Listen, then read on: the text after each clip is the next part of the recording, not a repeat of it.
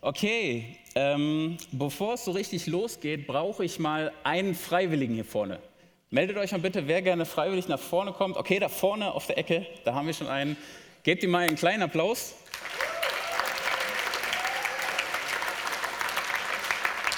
Okay, ich weiß noch nicht, wie du heißt, aber das wirst du uns wahrscheinlich in der folgenden Frage beantworten. Ich stelle dir jetzt einfach ein paar Fragen und du versuchst sie nach bestem Wissen und Gewissen zu beantworten, okay? Genau, da kommt das Mikro. Okay, wer bist du? Ich bin ein Christ. Du bist der Christ, okay. Jetzt, ein Christ. Ein Christ, ah, Wer bin ich, kann ich nicht mit einer Frage beantworten. Das ist eine gute Antwort. Ähm, was ist denn dein Name? Mein Name ist Mario. Okay, du hast das Prinzip von diesem Spiel ziemlich gut durchschaut und ich bin ehrlich gesagt ein bisschen baff, weil du hast jetzt das Konzept ein bisschen kaputt gemacht, aber ich danke dir trotzdem. ähm, gebt ihm nochmal einen kleinen Applaus. Er hat nämlich schon so ein bisschen...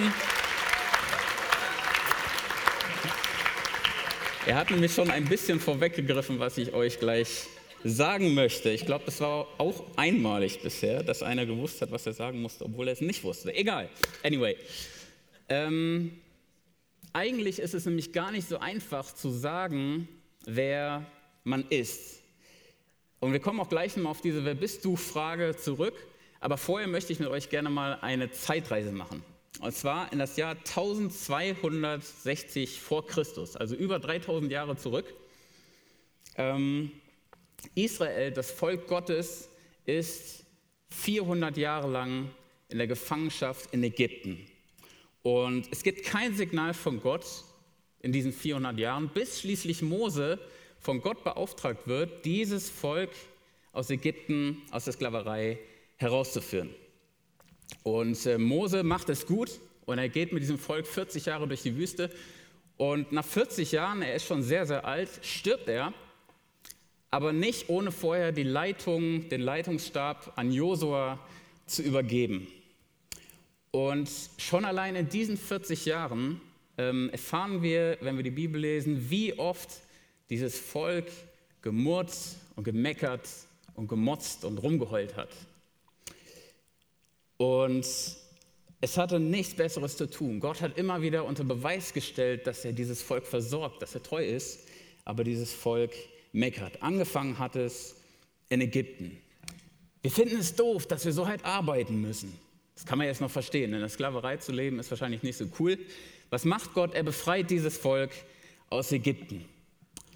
Dann geht es weiter. Wir finden es doof, dass wir von dem Pharao verfolgt werden. Er will uns an die Gurgel und eigentlich hatten wir es doch in Ägypten viel besser. Was macht Gott? Er öffnet einen Weg durch das Schilfmeer und da oben könnt ihr so ein bisschen sehen, wie das vielleicht ausgesehen haben könnte. Die haben wahrscheinlich keine Käppi aufgehabt. Er öffnet einen Weg durch das Schilfmeer, das Volk Israel geht hindurch und als der Pharao mit seiner Armee hinterherzieht, um dieses Volk umzubringen, da lässt er die Fluten zurückkommen und tötet dieses ganze Volk und er rettet das Volk Israel. Israel so, oh, das Wasser in der Wüste, das ist uns viel zu bitter. Gott hat wahrscheinlich langsam schon so ein bisschen die Geduld verloren, er macht das Wasser genießbar. Israel so, oh, wir sind hungrig, wir, äh, Gott ist immer noch da und er ist treu und er stellt immer wieder seine Treue unter Beweis und er versorgt sie. Und es geht immer so weiter. Gott handelt, Gott tut Wunder, Israel meckert. Also, jetzt sind wir an der Stelle. Josua und das Volk Israel, vermutlich irgendwas zwischen 100.000 und 2 Millionen Leute, wir wissen nicht genau die genaue Summe, stehen an dem Ufer von diesem Fluss, Jordan. Und sie machen sich dazu bereit, über diesen Jordan zu gehen, in Richtung verheißenes Land, das Land, was Gott ihnen versprochen hat. 40 Jahre nachdem Gott schon einmal ein Gewässer geteilt hat, um Israel zu retten, tut er es erneut. Und er führt Israel heraus aus der tödlichen Wüste hinein in das versprochene Land, was er Israel versprochen hat. Und hier hat Gott alles bisher Gewesene übertroffen. Er gibt diesem Volk, was 400 Jahre lang in Sklaverei gelebt hat, heimatlos war, ein eigenes Land. Und nicht irgendein Land, sondern ein Land, von dem es in der Bibel heißt, in dem Milch und Honig fließen. Also ein Land, was von Fruchtbarkeit eigentlich nur so trieft. Und man könnte meinen, dass Israel spätestens jetzt gecheckt haben sollte, dass dieser Gott treu ist. Aber genau das Gegenteil ist der Fall. Gemurre, Gemecker, Gemotze. Über 800 Jahre lang ändert sich nicht ein bisschen. Immer wieder gelobt dieses Volk Besserung und immer wieder heißt es, und sie waren schlimmer als ihre Vorfahren. Bis schließlich mit Maleachi, dem letzten Propheten im Alten Testament, das Reden Gottes verstummt. Wieder ist die Leitung tot. Israel kannte das ja schon. 400 Jahre lang Schweigen Gottes. Das Volk ist zerstreut. Israel es lebt wieder in Knechtschaft und Gefangenschaft, diesmal unter Babylon. Und die Liebesgeschichte Gottes hört nicht auf. Er geht diesem Volk nach. 400 Jahre lang wieder Schweigen, bis auf einmal wieder ein neuer Prophet auf den Plan tritt. Und von dem haben wir letzte Woche schon gehört, nämlich Johannes dem Täufer, und mit dem geht's los. Okay, so, das war jetzt so der Plot, ja, die Vorgeschichte. Wer kennt von euch noch die alten James Bond-Filme? Da passiert erstmal was, da werden schon ein paar Leute über den Haufen geschossen und dann kommt dieser Jingle, wo die Silhouette von James Bond so durchs Bild läuft und in die Kamera ballert und dann geht der Film los. Und jetzt sind wir genau an dem Punkt, okay? Also, ihr könnt eure Bibeln aufschlagen in Johannes 1 ab Vers 19 oder äh, ihr guckt auf der Wand, da ist der Text nämlich auch. Da steht, die führenden Männer der Juden in Jerusalem schickten einige Priester und Leviten zu Johannes. Und sie fragten ihn, da haben wir wieder die Frage, wer bist du? Da nutzte Johannes die Gelegenheit, um sie auf Jesus Christus hinzuweisen. Er bekannte und ließ keinen Zweifel offen, ich bin nicht der Christus, der von Gott versprochene Retter. Wer bist du dann? fragten sie weiter. Bist du Elia? Johannes verneinte auch das. Bist du der Prophet, den Mose uns angekündigt hat? Nein, entgegnete Johannes. Dann sag uns doch, wer du bist. Welche Antwort sollen wir denen geben, die uns hergeschickt haben? Da sagte Johannes, und jetzt merkt euch diesen Satz, ich bin die Stimme, die in die Wüste ruft, macht den Weg frei für den Herrn. So hat es der Prophet Jesaja schon angekündigt und unter den Abgesandten waren auch Pharisäer. Sie fragten Johannes nun, wenn du nicht Christus bist, nicht Elia und auch nicht der von Mose versprochene Prophet, mit welchem Recht taufst du dann eigentlich? Darauf erwiderte Johannes, ich taufe mit Wasser, aber mitten unter euch lebt schon der, auf den wir warten. Ihr kennt ihn nur noch nicht. Er kommt nach mir und ich bin nicht einmal würdig, in die Schuhe auszuziehen. Dieses Gespräch führten sie in Bethanien, ein Dorf östlich des Jordans, wo Johannes taufte. Wer bist du? Da haben wir wieder diese Frage, die am Anfang im Raum stand. Die gelehrten Männer, die Johannes sie diese Frage stellen, machen das nicht einfach aus irgendeinem Grund, sondern es gab eine Unmenge an alttestamentlichen Verheißungen, darüber, dass es einen Messias, einen Retter gibt, der kommen soll und dieses Volk Israel befreien sollte. Israel war zu der Zeit, wie könnte es anders sein, mal wieder äh, in der Knechtschaft, diesmal bei den Römern. Die fanden das vielleicht toll. Ähm, und die Juden sehnten sich aber eigentlich nach jemandem, der die Römer vertreibt und ihnen ihr geliebtes Land zurückgibt. Und Johannes scheint das zu ahnen. Ansonsten wäre das eigentlich ziemlich komisch, auf die Frage, wer bist du, damit zu antworten, wer man nicht ist. Ja, äh, hi, wer bist denn du? Ich bin nicht der Klaus. Äh, es macht keinen Sinn. Ist ein bisschen komisch. Johannes sagt, ich bin nicht der Messias. Ich bin nicht der Retter, der euch verheißen wurde. Und auch auf die Frage, ob er Elia ist oder der Prophet, den Mose ankündigt, antwortet er mit einem klaren Nein. Und dann kommt diese entscheidende Frage, wer bist du dann? Was sagst du denn von dir selber, wer du bist? Komm, pack mal aus, hol mal die Karten auf den Tisch. Und Johannes muss liefern und er sagt, ich bin die Stimme, die in die Wüste ruft, mach den Weg frei für den Herrn. Aber was Johannes hier eigentlich deutlich machen will, ist, dass es nicht um ihn geht.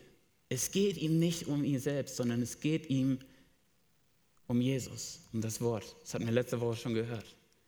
Es geht nicht um die Stimme, sondern um das Wort. Und das ist eine der grundlegendsten Erkenntnisse für den christlichen Glauben überhaupt, zu wissen, ich bin nicht Jesus. Und ich wünsche euch diese Erkenntnis, und das ist auch so mein erster Punkt, dass du das verstehst, egal ob du schon eine Zeit lang mit Jesus unterwegs bist, vielleicht schon eine ganze Weile, oder ob du dich erst hier zum dritten Mal fragst, warum du eigentlich hier sitzt und warum dich dein Freund mitgezerrt hat. Diese Einsicht ist total wichtig. Wir sind nicht Jesus. Du und ich, wir sind nicht Jesus. So hart es klingt, aber es geht weder um mich noch um dich. Jetzt sagst du vielleicht, ja, das weiß ich doch. Stimmt, sage ich auch oft. Aber ich lebe manchmal genau das Gegenteil von dem, was ich sage. Wir Menschen, die Gott so liebevoll in seinem eigenen Ebenbild geschaffen hat, irren wie Israel in der Wüste umher, in der Wüste unserer eigenen Bedeutungslosigkeit. Und die Wüste in der Bibel ist ein Sinnbild für das Verlorensein. Aber wir glauben allen Ernstes, wir wären es nicht. Auch Israel dachte das damals.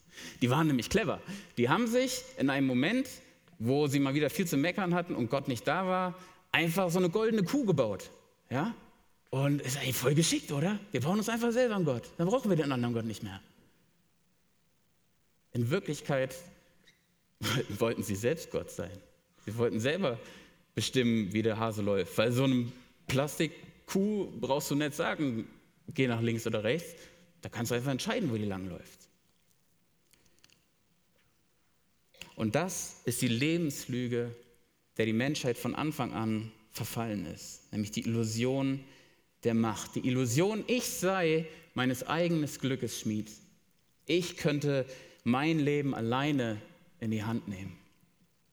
Ich muss mir nur so eine bescheuerte goldene Kuh irgendwo hinstellen und alles wird gut. Hey, wie bescheuert! Und doch machen wir das oft selber so, oder? Wenn wir mal ehrlich zu uns selbst sind. Die ersten Menschen sind dieser Lebenslüge Satan schon auf den Leim gegangen. Sollte Gott etwa gesagt haben, ihr sollt nicht von diesem Baum essen? Er hat doch nur Angst, dass ihr dann werdet wie er. Wenn wir ehrlich werden, stellen wir fest, dass es pausenlos um uns selbst geht. Und wir setzen uns auf den Thron, auf dem eigentlich Jesus sitzen sollte. Und weil wir uns von Gott abgewendet haben, tun wir stattdessen alles, um dieses gigantische Loch, was sich anstelle von Gott in uns gebildet hat, zu stopfen. Zum Beispiel mit materiellen Dingen mit dem neuesten Handy, den neuesten Klamotten, den neuesten, setz es ein, du wirst wahrscheinlich am besten wissen, was es ist. Oder wir füllen es mit ideellen Dingen, mit angenommen sein. Hey, wenn ich nur hübsch genug bin für die Jungs, dann findet mich vielleicht endlich mal einer cool. Oder wenn die Chicas meine starken Arme sehen, dann fangen die an, auf mich abzufahren. Aber macht dich das happy? Oder ich stopfe es mit kurzzeitigen Kicks, mit dem Joint, dem Jackie Cola, mit dem Porno. Dinge, die uns vielleicht kurzweilig Glück versprechen. Aber all diese drei Dinge haben eine Sache nämlich gemeinsam. Sie lassen uns hungriger und leerer zurück als zuvor. Und dieses Loch in uns drin wird größer und größer und größer. Und wenn ich alles hätte, ich wäre immer noch in der Wüste weil es um mich geht. Vielleicht bin ich jetzt auch schon einen Schritt weiter und ich habe die Misere meiner eigenen Situation erkannt und ich weiß, ey, eigentlich ist es nicht so ganz cool, was ich manchmal mache. Aber anstatt es bei Gott loszuwerden, versuche ich selber die Ärmel hochzukrempeln und das Problem beim Schopf zu packen, wie man so schön sagt. Die schlechte Nachricht ist, solange es um dich geht, wirst du in der Wüste bleiben. Und auch solange du versuchst, deine eigenen Probleme zu lösen. Man kann sich nämlich nicht an den eigenen Haaren aus dem Schlamm ziehen. Das geht nicht. Ich weiß nicht, ob ihr das schon mal ausprobiert habt, aber es ist eine doofe Idee. Und meine Sorge heute Abend ist nicht, dass du dir nicht Gedanken über das machst, was jetzt gesagt wurde oder was du vielleicht auch in den Liedern hörst, sondern meine Sorge ist, dass du heute Abend hier weggehst und nichts änderst. Und weißt du, warum ich diese Sorge habe? Weil ich mich selbst kenne. Ich weiß, ich kenne mich nämlich gut, schon seit 30 Jahren. Ich bin viel zu lange durch meine eigene Wüste gelaufen. Die Hochzeit von diesem durch die Wüste stolpern und umherirren war bei mir so zwischen 16 und 20. Und ich war Christ, ich habe mich taufen lassen, schon mit 15. Und ich bin auf Freizeiten gefahren, ich habe Jugendgottesdienste besucht, ich habe Jugendgottesdienste geleitet. Aber ich habe nicht mit Jesus gelebt, weil ich gedacht habe, weil ich so arrogant war und dachte, ich könnte es alleine lösen. Unzählige Male habe ich mir vorgenommen, was zu verändern. Unzählige Male habe ich wie Israel Besserung gelobt. Ja, Silvester, klassischer Moment, gute Vorsätze und so. Pff, vergiss es. Solange du auf dich selbst blickst, wirst du in dieser Wüste bleiben. Ich habe mich krampfhaft bemüht, doch endlich alles besser zu machen, endlich ein besserer Christ zu werden. Aber dann irgendwann, und das war bei mir kein Punkt, sondern das war ein Prozess von, von mehreren Monaten, vielleicht sogar Jahren, habe ich eine entscheidende Sache verstanden. Christsein macht dich nicht frei. Christsein macht dich nicht frei. Jesus. Jesus macht dich frei. Und das ist ein himmelweiter Unterschied. Das ist die gute Nachricht. Sobald ich aufhöre, mich um mich selbst zu drehen, mache ich Schritte in Richtung verheißenes Land. Und das hat Johannes begriffen. Es geht nicht um ihn, sondern es geht um die Menschen, die verloren sind, um ihn herum. Und deswegen ruft Johannes raus in die Wüste und er versucht, die Leute zu erreichen, da wo noch so viele Menschen von diesem Volk Gottes sind, die nicht verstanden haben, dass der Messias schon gekommen ist. Und deswegen ist dieser Text, den wir heute lesen, nicht einfach irgendein verstaubter Schinken, sondern er ist brandaktuell. Was ruft Johannes nämlich raus in die Wüste? Das Wort, haben wir eben schon gesagt. Johannes versteht sich alleine als Werkzeug, als die Stimme. Und wenn du heute, nach, nach heute Abend nach Hause gehst, wirst du dir hoffentlich nicht so viele Gedanken darüber machen, wie meine Stimme war, sondern darüber, was gesagt wurde, welche Worte gesprochen wurden. Und Johannes ruft nur ein Wort, Jesus. Ich bin die Stimme, die in die Wüste ruft. Mach den Weg frei für den Herrn. Ja, welchen Weg denn? Den Weg in dein Herz, in deine ganz persönliche Wüste. Johannes zitiert hier den Propheten Jesaja, der schon damals gesagt hat: bahnt dem Herrn einen Weg durch die Wüste, baut eine Straße durch die Steppe für unseren Gott, denn der Herr wird kommen in seiner ganzen Herrlichkeit und alle Welt wird ihn sehen. Du hast eine gute Nachricht zu verkünden, Jerusalem. Ruf sie mit lauter Stimme in die Welt hinaus. Ruf laut und scheue dich nicht. Nichts anderes macht Johannes hier. Er nimmt sich selbst völlig raus, um vollkommen auf Jesus hinzuweisen. Aber nicht um seiner selbst willen, sondern weil er möchte, dass jeder, der ihn hört, direkt auf Jesus hingewiesen wird und einen entscheidenden Schritt tut. Und dieser Schritt hat mit einem altmodischen und eigentlich auch ziemlich unbeliebten Wort zu tun, nämlich Buße. Oder etwas anders ausgedrückt, Umkehr. Umkehr von der Sünde in meinem Leben. Ach du Schreck, Sünde, noch so ein, noch so ein Wort. Aber das haben wir letzte Woche auch schon mal gehört. Sünde meint im Grunde genommen eigentlich nichts anderes als das Ziel zu verfehlen. Und genau das passiert, wenn ich in der Wüste bin. Wenn ich keine Fixpunkte mehr habe, dann verliere ich mein Ziel aus den Augen. Und diese Ursünde von Adam und Eva, die Gottes Gebote missachtet haben, die selber Gott sein wollten, zieht sich durch die Bibel wie ein roter Faden. Genauso sehr wie der größte Rettungsplan Gottes in der Geschichte der Menschheit. Und es fängt bei dir heute Abend ganz persönlich an. Und es ist der erste und entscheidende Schritt raus aus der Wüste. Umkehr. Umkehr von meinen, von deinen falschen Wegen. Und diese Welt, glaubt mir, Freunde, bietet eine Menge falscher Wege. Johannes will deutlich machen, dass es eine radikale innere Umkehr braucht und zu erkennen, dass ich mit all meinem Sein versagt habe und mit all meinem Sein nicht in der Lage bin, diese Schuld, die ich auf mich geladen habe, zu begleichen. Und diese Umkehr ist eine innere Handlung, für die es ein äußeres, sichtbares Symbol gibt. Und dieses Symbol ist die Taufe. Und genau das praktiziert Johannes. Er tauft und darüber sind die Juden sichtlich erstaunt, weil das bedeuten würde, Johannes ist derjenige, der die Sünden vergeben kann. Aber Johannes rückt auch das gerade und er sagt, dass es nur ein Zeichen ist. Es ist ein Zeichen dafür, dass die Sünde abgewaschen wird. Aber er ist nicht derjenige, der Sünden vergibt. Jesus ist derjenige. Johannes möchte die Menschen auf Jesus vorbereiten. Und das sagt er direkt im Anschluss. Mitten unter euch lebt schon der, auf den wir warten. Ihr kennt ihn nur noch nicht. Er kommt nach mir und ich bin nicht einmal würdig, ihm die Schuhe auszuziehen. Und damit unterstreicht Johannes noch einmal die Nebensächlichkeit seiner Person und stellt dem gegenüber die absolute Größe und Heiligkeit und Macht Gottes. Die Beziehungen sind geklärt, alle messianischen Missverständnisse sind beseitigt und die Hauptfigur betritt den Ort des Geschehens. Okay, seid ihr noch wach? Steht mal alle auf. Es ist eine geballte Packung Theologie heute Abend, deswegen machen wir uns jetzt mal wieder ein bisschen frisch. Und zwar drehen wir uns jetzt mal zu unserem Nachbarn um. Nicht der, der links und rechts neben euch ist, sondern vor und hinter euch.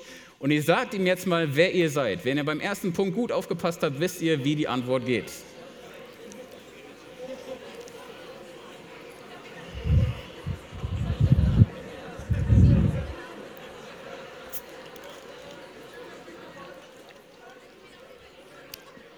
Okay, noch einmal strecken. Okay, noch einmal strecken, dann geht es weiter. Wir lesen weiter ab Vers 29. Ihr könnt euch natürlich herzlich gerne gleich noch weiter austauschen. Psch, sehr schön, ich liebe das.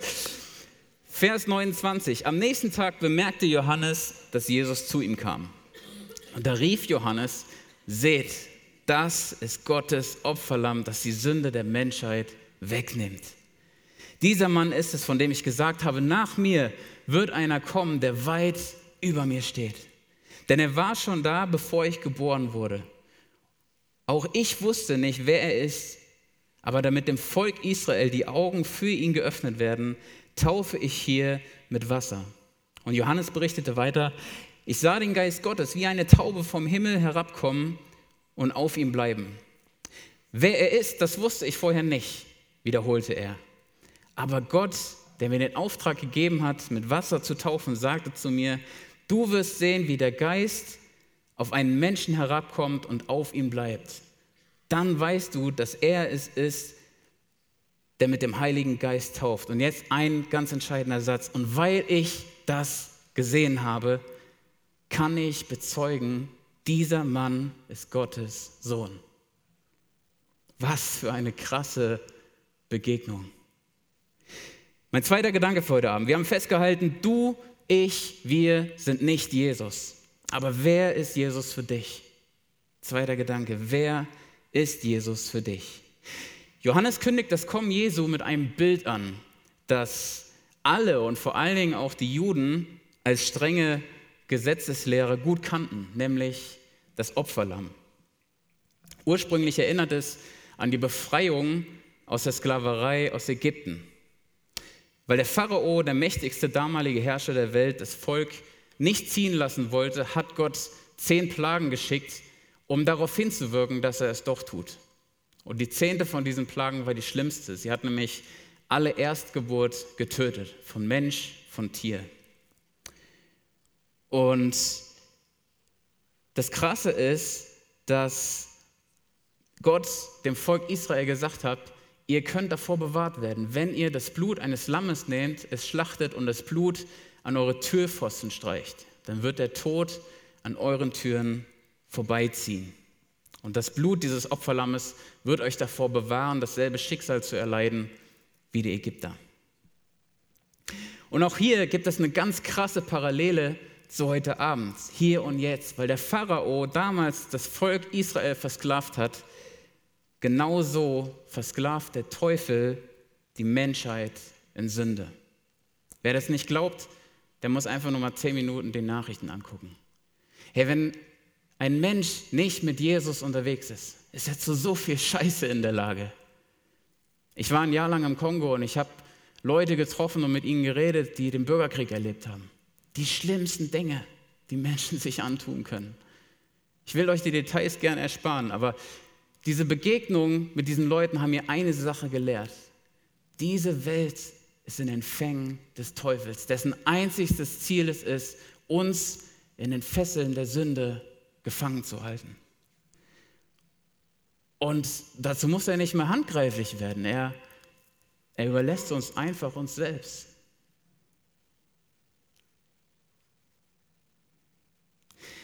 Der Mensch kann Gutes tun, ja, aber seine Natur, sein Wesen sind von klein auf, vom Grunde auf böse. Man muss einem kleinen Kind nicht beibringen, dem anderen Kind die Schaufel zu klauen. Da kommt das von ganz alleine drauf. Werdet ihr sehen, wenn ihr Kinder habt. Ich habe noch keine, aber ich habe das auch schon beobachtet. Die Bibel drückt das so aus. In 1. Mose 8, Vers 21 steht, das Sinnen und Trachten des Menschen ist böse von seiner Jugend an. Und das hat sich bis heute kein bisschen geändert. Aber Gott wollte die Menschen, die er so liebevoll geschaffen hat, nicht den Teufel überlassen. Also brachte er dieses Lamm ins Spiel. Und durch dieses Lamm konnte Israel ziehen. Und dieses Lamm sorgt auch heute dafür, dass wir frei sein können. Dieses Lamm befreit von der zerstörerischen Macht der Sünde. Wie das funktioniert, das hat Jesus selbst demonstriert. Unser Text, den wir lesen, spielt kurz nach der Taufe von Jesus, wo der Heilige Geist in Form einer Taube auf ihn herabgekommen ist und sich auf die Schulter gesetzt hat. Und jetzt kann man sich die Frage stellen, ja, warum hat sich denn Jesus überhaupt taufen lassen? Der war doch, der war doch ohne Sünde. Er hat das getan, um uns Menschen als ein Beispiel voranzugehen. Er identifiziert sich voll und ganz mit uns sündigen Menschen und er fordert uns nie auf, irgendwo hinzugehen, wo er selber nicht hingehen würde. Und er lässt sich in dem Fluss taufen, durch den vor 1200 Jahren oder 1200 Jahre vor seiner Zeit das Volk Israel von der Wüste nach Kanaan gezogen ist. Und im selben Fluss macht Jesus jetzt deutlich, wie man vom Tod zum Leben kommt. Vor allem aber setzt er die Taufe auf eine neue Stufe. Er belässt es nämlich nicht dabei, dass die Sünden vergeben werden, sondern er schenkt uns den Heiligen Geist. Und der Heilige Geist ist der Teil Gottes, der in uns lebt und der uns davor bewahrt, all diese Scheiße zu machen, die wir normalerweise aus uns heraus tun würden. Und das ist das Zeugnis des Johannes. Und weil ich das gesehen habe, kann ich bezeugen, dieser Mann ist Gottes Sohn. Und ich möchte dich fragen, was ist dein Zeugnis? Dieser Sohn Gottes ist es wert, bezeugt zu werden. Er lässt sich in dem Fluss taufen, durch den das Volk Israel vom Tod zum Leben übergegangen ist. Und seine Botschaft war nicht die Gesunden, nicht die Selbstgerechten, die glauben, sie seien gerettet, brauchen einen Arzt, sondern die Kranken, die Schwachen, die, die wissen, meine Sünde frisst mich eigentlich von innen auf. Diese Menschen brauchen Erlösung. Die Menschen, die erkannt haben, dass ich aus mir heraus eigentlich knietief in der Scheiße stecke. Zum Einzug nach Jerusalem reitet er auf einem Esel, nicht weil gerade kein Pferd da war, sondern der Esel war ein Lasttier und er macht damit deutlich, ich trage die Sünde, die Last der ganzen Welt auf mir. Und er trägt sie, als er sich ans Kreuz nageln lässt, als er sich wie ein Lamm zur Schlachtbank führen lässt, um deine und meine Sünde wie so ein Schuldschein zu zerreißen.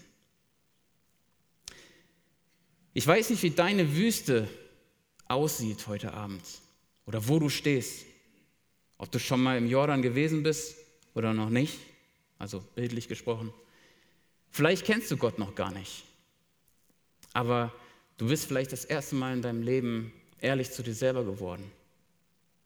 Und du hast festgestellt, dass du eigentlich aus dir selbst heraus nichts machen kannst und dass du schon dein ganzes Leben durch diese Wüste läufst. Und du versuchst glücklich zu sein, vielleicht mit deinem Freund oder deiner Freundin oder deinen Followern oder deinen tollen Klamotten. Aber all diese Sachen sind wie so eine Fata Morgana in der Wüste. Je näher du dich ihnen näherst, desto eher erweisen sie sich als ein weiterer Schwindel in dieser Welt. Versteht mich bitte nicht falsch, es ist nichts Böses daran, Follower zu haben oder neue Klamotten oder eine Freundin. Das, das habe ich alles auch. Also ich habe keine Freundin mehr, sie ist jetzt meine Frau. Aber all das füllt uns nicht aus, sondern Jesus füllt uns aus.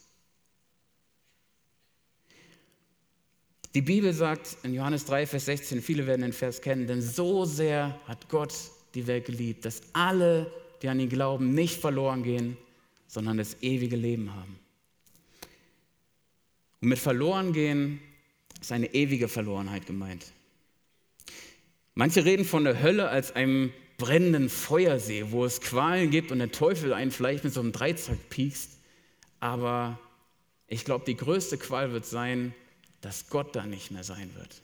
Keine 40 Jahre, keine 400 Jahre, sondern nie mehr. Mit verloren gehen meint Jesus, dass es ein zu spät gibt. Deswegen nochmal die Frage, wer ist Jesus für dich? Ist er der, der dein Leben bunt und schön macht? Ist er das Mittel zum Zweck, um hier jeden Sonntagabend deine Freunde zu treffen, cool abzuhängen? Oder ist er das lebendige Wort, das Kraft gibt, das, in dessen Namen Flüsse und Meere geteilt werden, in dessen Namen der Teufel und alle Dunkelheit weichen muss, in dessen Namen so viel Kraft und Power steckt und dessen Namen so viel höher steht als alle anderen Namen. Wer ist Jesus für dich? Ich fasse nochmal zusammen. Erstens, wir hatten gesagt, du bist nicht Jesus, du bist nicht der Garant für das Gelingen deines Lebens. Und alle Vorhaben, besser sein zu wollen, aus dir selbst heraus, kannst du in die Tonne treten. Weil das, was uns gut macht, nicht aus uns herauskommt, sondern das ist göttlich. Wenn wir nichts haben außer Jesus, haben wir alles, was wir brauchen. Wenn du mitschreibst, schreib dir den Satz gerne auf. Wenn wir nichts haben außer Jesus, haben wir alles, was wir brauchen. Und auf diesen Jesus möchte ich mit meinem Leben hinweisen und wie Johannes der Täufer deutlich machen, es gibt einen Weg raus aus dieser Wüste. Zweitens, wer ist Jesus für dich? Und an dieser Stelle würde ich gern ein Zitat sprechen lassen von einem geschätzten Autor. C.S. Lewis hat einmal geschrieben, entweder Jesus war der größte Lügner und Spinner aller Zeiten oder aber er war der Sohn Gottes. Ich möchte jetzt gleich ein Gebet sprechen und in diesem Gebet möchte ich dich einladen, aufzustehen und eine Entscheidung heute Abend festzumachen. Die erste Möglichkeit ist, du hast bisher ohne Gott gelebt, aber du hast festgestellt, dass du einer Lebenslüge hinterhergelaufen bist. Nämlich, dass es Dinge auf dieser Welt gibt, die dieses Loch, was in dir drin ist, stopfen können. Aber heute Abend hat Gott zu dir gesprochen und du hast verstanden und du willst nicht länger mit diesem Loch in dir herumlaufen. Du willst nicht mehr länger durch die Wüste irren weil du erkannt hast, dass Jesus es ist, der dieses Loch ausfüllt und noch mehr. Die zweite Möglichkeit ist, du bist schon mit Jesus eine Weile unterwegs und du bist vielleicht schon mal durch diesen Jordan hindurchgegangen. Aber du merkst, es zieht dich irgendwie so ein bisschen zurück in die Wüste und du kannst eigentlich nichts dagegen machen. Du guckst weiter Pornos, du besäust dich weiter jedes Wochenende irgendwo in der Kneipe.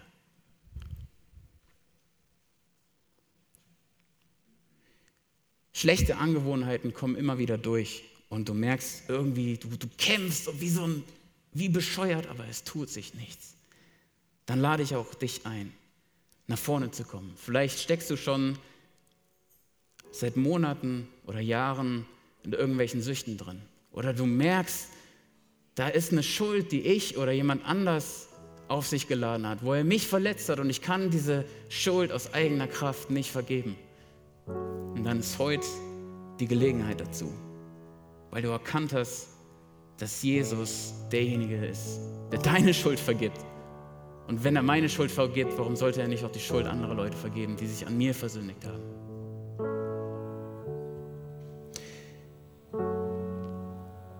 Ich lade dich ein, gleich aufzustehen und nach dem Gebet nach vorne zu kommen. Und wenn du hier vorne bist, kannst du dir so einen Stein nehmen. Hä? Warum denn jetzt ein Stein? Als das Volk Israel durch den Jordan gezogen ist, hat Josua zu den Ältesten gesagt, geht zurück in den Jordan, bis an die Stelle, wo die Priester mit der Bundeslade des Herrn eures Gottes stehen. Jeder von euch soll sich dort einen großen Stein auf die Schulter laden, damit wir zwölf Steine haben für jeden Stamm Israels ein. Und aus ihnen soll ein Denkmal gebaut werden. Wenn euch eure Kinder später einmal fragen werden, was diese Steine bedeuten, dann erklärt ihnen.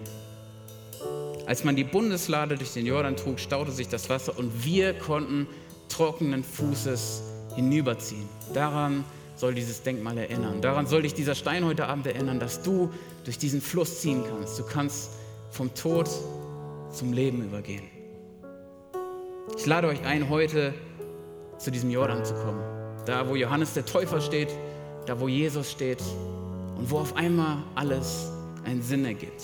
Da, wo alttestamentliche Verheißungen auf göttliche, menschgewordene Offenbarung treffen. Und ich lade dir ein, dir diesen Stein zu nehmen, wie die Männer Israels, um dich daran zu erinnern, nämlich dass Jesus wieder ganz neu oder das erste Mal in dein Leben kommt und du diesem Jesus vertrauen kannst, dass er einen Weg für dich vorbereitet hat, hinein in sein versprochenes Land. Und dass du wissen kannst, du bist nicht mehr Sklave der Sünde, sondern du bist ein Kind Gottes. Du kannst ein Kind Gottes werden. Ich bete mit uns. Danke, Jesus, für diesen Abend. Danke, dass du uns einmal neu vor Augen gemalt hast, was es heißt, dass wir nicht Jesus sind. Wir sind nicht die Könige, sondern du bist der einzig wahre König, Jesus. Und dir gebührt alle Ehre. Und danke, dass du mich trotz all meiner Schuld, all meiner Sünde, all meines Verlorenseins ansiehst und gerettet hast. Und dass ich das verstehen darf, wie unendlich groß deine Liebe für mich ist. Diese Beziehung zwischen dir und mir war zerstört, aber du hast sie geheilt, du hast sie wiederhergestellt. Und wir müssen nicht mehr Sklave der Angst sein, sondern wir können deine Kinder werden. Und alles, was wir tun müssen, ist diese Entscheidung zu treffen. Und wenn du, der du hier jetzt sitzt, diese Entscheidung getroffen hast, dein Leben Jesus anzuvertrauen, dann lade ich dich erstmalig oder nochmal ganz neu ein, jetzt aufzustehen aufzustehen, nach vorne zu kommen und dir so einen Stein zu nehmen. Weil Gott deine Sünde bezahlt hat in deinem Leben. Ich werde noch eine Weile hier vorne sein. Ich werde auch gerne noch mit euch ins Gespräch gehen, euch segnen. Und wenn du vielleicht auch noch merkst, eigentlich hätte ich jetzt aufstehen sollen, habe es nicht gemacht, mach es immer noch. Die Band wird jetzt eine Weile Lieder spielen und ich lade dich ein, wenn du diese Entscheidung festmachen willst, schieb's nicht weiter auf, sondern komm jetzt nach vorne. Gott segne dich.